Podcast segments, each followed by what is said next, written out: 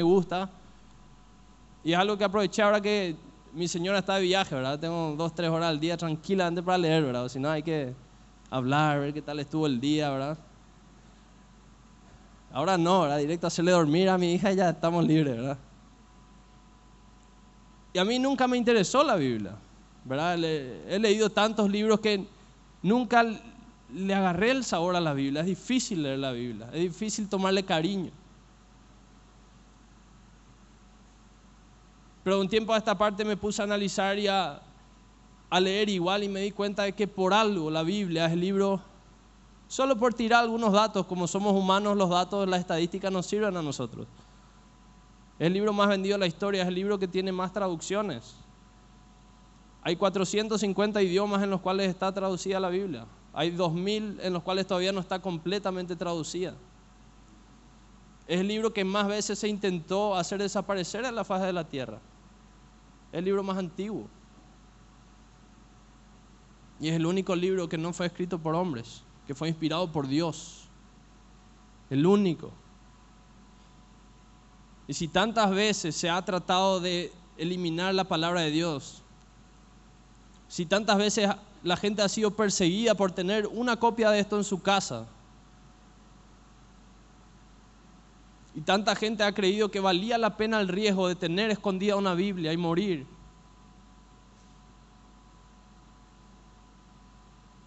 Algo tiene que haber que valga la pena. Nosotros hoy, nuestra generación tiene tantas versiones disponibles. Pero está llegando el tiempo en el cual vamos a empezar a ser perseguidos por compartir esto.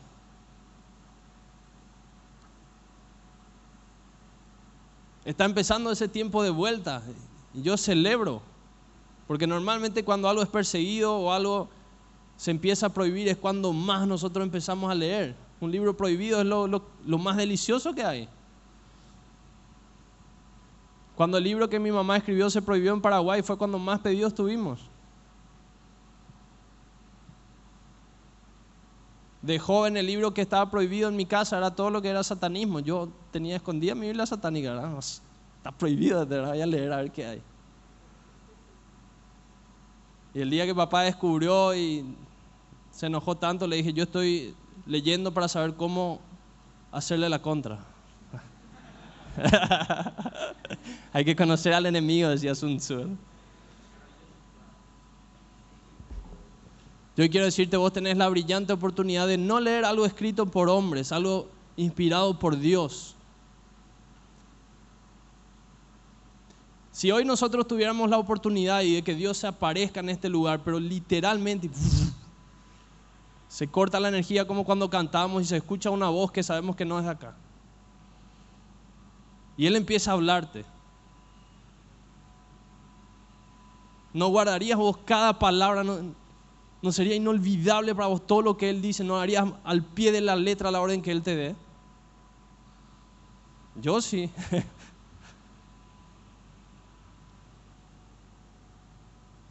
Y nosotros tenemos eso todo el tiempo con nosotros, la Biblia. Y es un libro que tenemos tirado en cualquier cajón, criando arañas. Y no lo leemos. Vos querés saber cuáles son sus pensamientos que son más altos que los tuyos. Abrí la Biblia. Vos querés saber cuáles son sus caminos que son mayores que los tuyos. No querés ser igual que todos, no querés la misma vida que todos, querés algo más. Busca sus caminos. Están en ese libro. Cada vez que tengas que tomar una decisión, se va a prender una luz, te va a decir por acá no, por acá sí. Su palabra es viva, es eficaz, su palabra es una lámpara a tus pies. Vos no te vas a resbalar, vos no vas a entrar en caminos que no tenés que si estás prendiendo tu lámpara. Pero si vos estás siendo sabio, si tus pensamientos son la gran cosa, no vas a ir por buen camino. Y algo que nosotros tenemos que hacer es empezar a devaluar nuestras opiniones.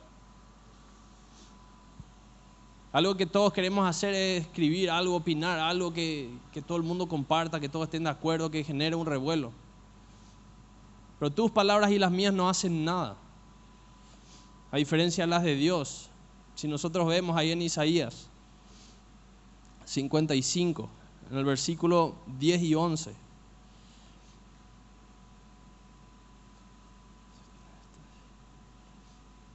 Isaías 55. Parece que saqué acá mi. Tenemos una de las láminas atrás. La segunda creo que estaba. Dice, lo mismo sucede con mi palabra. La envío y siempre produce frutos. Logrará todo lo que yo quiero y prosperará en todos los lugares donde yo la envíe. Esa es la palabra de Dios. Ninguna palabra nuestra puede hacer eso. Pero Dios dice, mi palabra prospera al lugar al que yo la envíe. Y consigue que suceda todo lo que yo quiero. Eso no quiere decir que vos al leer la palabra vas a poder hacer y conseguir lo que vos quieras. Quiere decir que la palabra de Dios, cuando es suelta en la vida de alguien, produce lo que Dios quiere. Cuando vos le hablas de la palabra de Dios a tu amigo, puede que en ese momento él no caiga rendido de rodillas. Pero esa palabra va a producir lo que Dios quiere. Si Dios te envía a decirle algo a alguien, decile. Y no trates de que sea con tus palabras, trata de que sea con la palabra de Dios. Esa es la palabra que tiene doble filo, que entra, sale y genera algo. Nosotros tenemos que empezar a darnos cuenta. Y esto es algo que nosotros podemos hacer de ejercicio. Me di cuenta que todos los profetas tenían solamente dos cosas que hacer en la Biblia. Todos los profetas tenían que, uno, avisarle al pueblo, si ustedes hacen esto, estas van a ser las bendiciones. Y dos, si ustedes no hacen esto, estas van a ser las consecuencias. Y es un ejercicio que pueden hacer cuando leen la Biblia, tengan un marcador rojo y uno azul, nunca separados. Mentira. Y con el rojo pueden marcar cada vez que hay una advertencia, cada vez que hay una consecuencia por algo que va a pasar y la marcan. Con azul pueden marcar cada vez que hay una promesa, una bendición que Dios promete. Se van a dar cuenta que hay prácticamente un empate de ambas.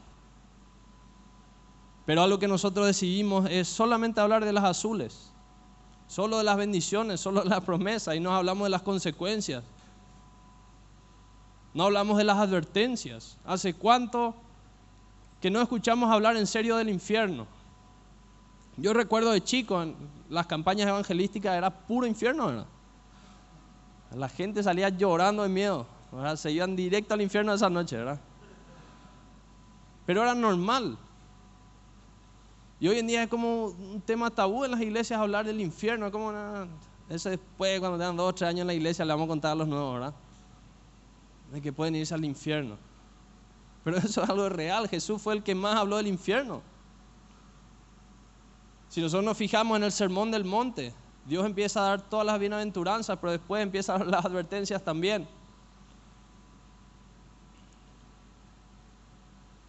Nosotros tenemos que empezar a darnos cuenta de que hay tres cosas que tenemos que empezar a usar de Él y no de nosotros. Tus pensamientos, tus opiniones, tu sabiduría no, no sirve tienen que ser los pensamientos de Dios. Tus caminos y puedes hacer todo el esfuerzo que quieras. Puedes pedalear lo fuerte que vos quieras mientras vos estés al volante, no te vas a ir en el camino correcto. Vos tenés que ir atrás y el volante tiene que estar en manos de Dios. Son sus caminos los que son más altos. Y eso nos cuesta. Y por último, sus palabras. Y sus palabras están acá. Y yo hoy quiero animarte, si vos no tenés una Biblia, acércate. Hay aplicaciones, hay en todos los idiomas que vos creo que puedas conocer, ya hay Biblia.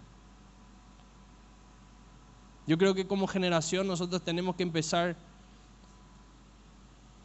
a dejar de creernos tan sabios en lo que creemos, en lo que opinamos y empezar a buscar los pensamientos y los caminos de Dios. Yo quiero que hoy te pongas de pie conmigo, porque estamos a punto de cerrar este año.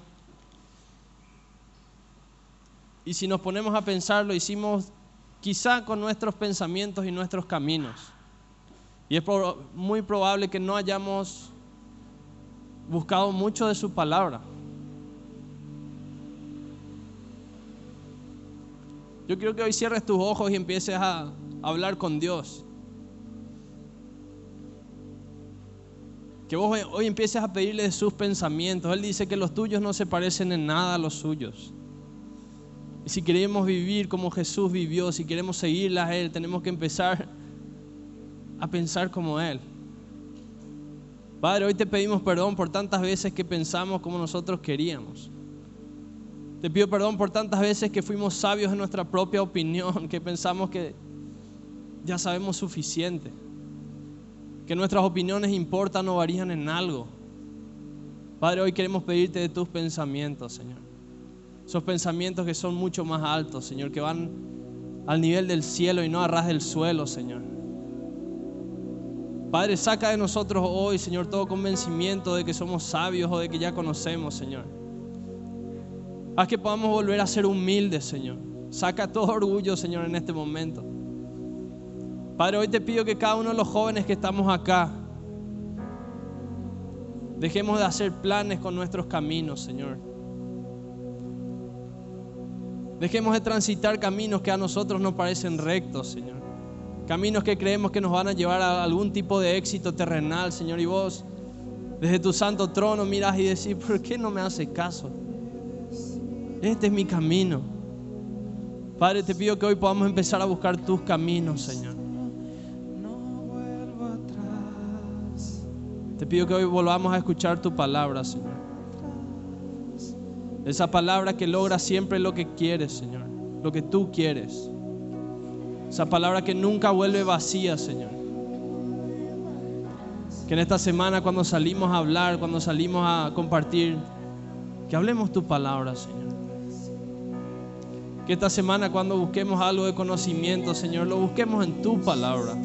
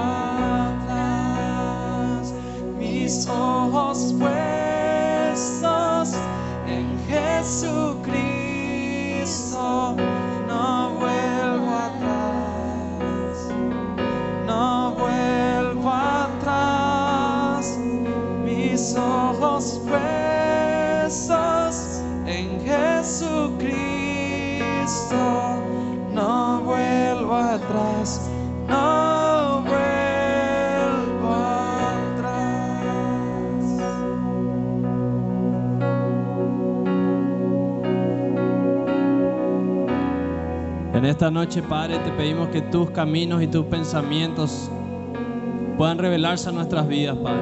Yo te pido que en esta semana esa búsqueda en tus palabras, Señor, de conocer cuáles son tus pensamientos y tus caminos pueda crecer en cada uno de nosotros, Señor. Yo te pido que conocimiento empecemos a buscar en tu palabra, dirección la busquemos en tu palabra, Señor. Si queremos consejos, Señor, si queremos sabiduría, si queremos tomar alguna decisión, Señor, que vayamos a tu palabra, Señor, que sea esa lámpara a nuestros pies y lumbrera a nuestros caminos, Señor. Yo te pido que esa palabra tuya pueda, Señor, hacerse viva y eficaz en la vida de cada uno de los que van a abrir su Biblia esta semana. Señor, mi Dios, que en esta generación empecemos a mostrar, Señor, que caminamos otros caminos, caminos muy superiores a los caminos humanos, Señor. Que cada uno de nosotros podamos empezar, Señor, a caminar tus caminos, Señor. Y van a aparecer caminos que a nosotros no nos van a parecer, Señor, exitosos, capaz no nos parezcan correctos. Pero si son tus caminos, sabemos, Señor, que nos van a llevar, Señor, al propósito que vos tenés para nuestras vidas. Padre, que tus pensamientos puedan inundar nuestras mentes, Señor. Yo te pido hoy, en especial por cada una de las mentes, Señor. Esas mentes que tal vez tenemos tan contaminadas, Señor, que pensamos tantas cosas que no bendicen.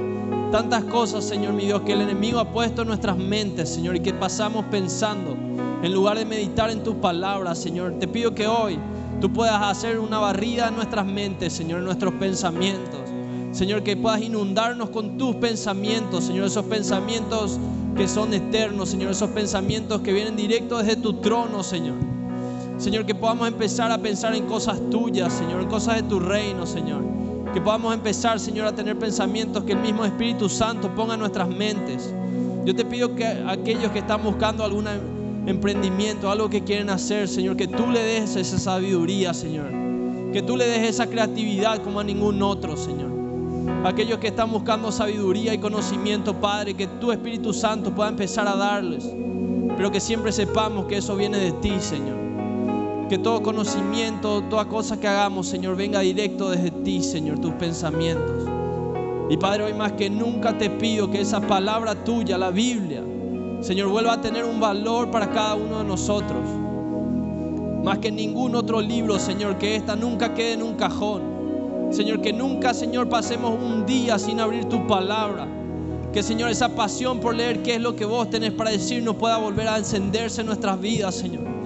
Señor, yo sé que cuesta leer tu palabra. Yo sé que como jóvenes muchas veces no nos atrae.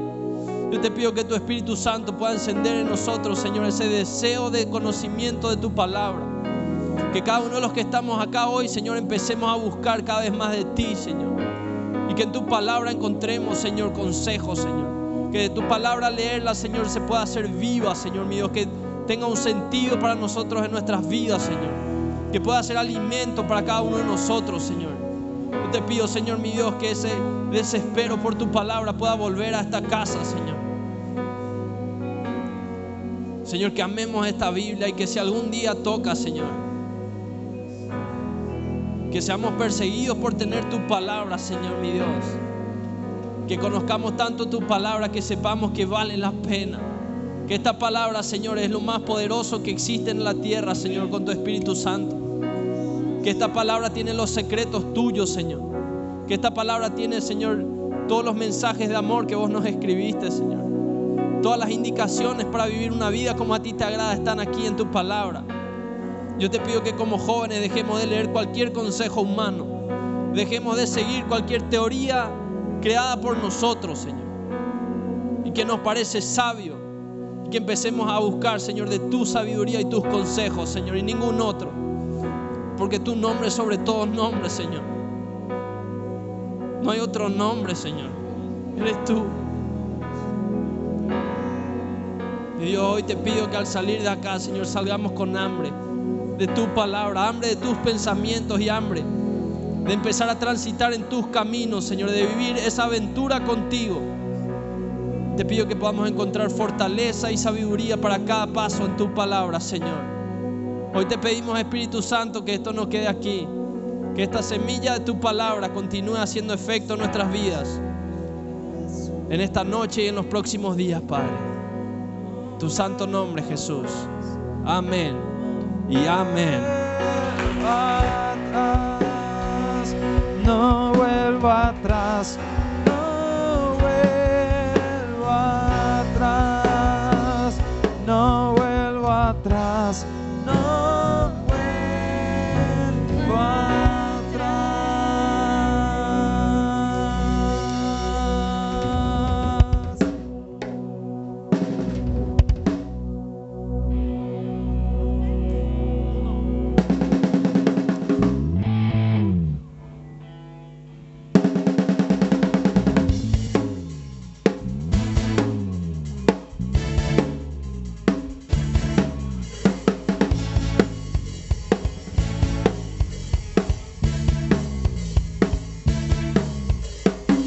con todo lo que yo soy y lo que podría desear.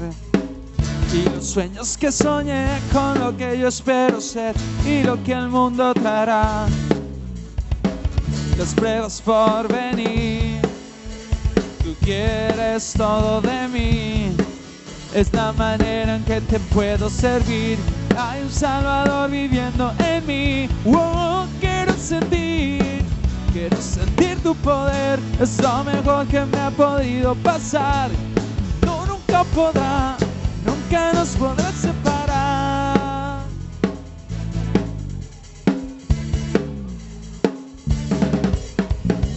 Con todo lo que yo soy y lo que podría desear.